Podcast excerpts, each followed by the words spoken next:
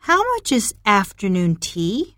It's £22.50, or you can have our cream tea, which is £8.50. I know what scones and pastries are, but what does savories mean? Savory is the opposite of sweet, so it can mean anything really sandwiches, sausage rolls, soup, jacket potatoes. And the patisserie section. This includes vanilla slices, eclairs, cream horns.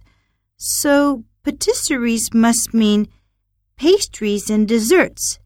And there's jelly um, or jam in Britain, right? That's right. Okay, the three of us will share two afternoon tea sets. What tea would you like? English breakfast, Earl Grey, ginger and lemon, elderflower and lemon, forest fruits. Would it be okay to have Earl Grey? Sure. What a beautiful setting! I really like the way they've arranged all the dishes. In the past, was afternoon tea only for rich people? Um, Actually, in the past, everyone took afternoon tea, but wealthier people could afford a wider variety of foods. I see. There's also dinner, which is heavier. Heavier?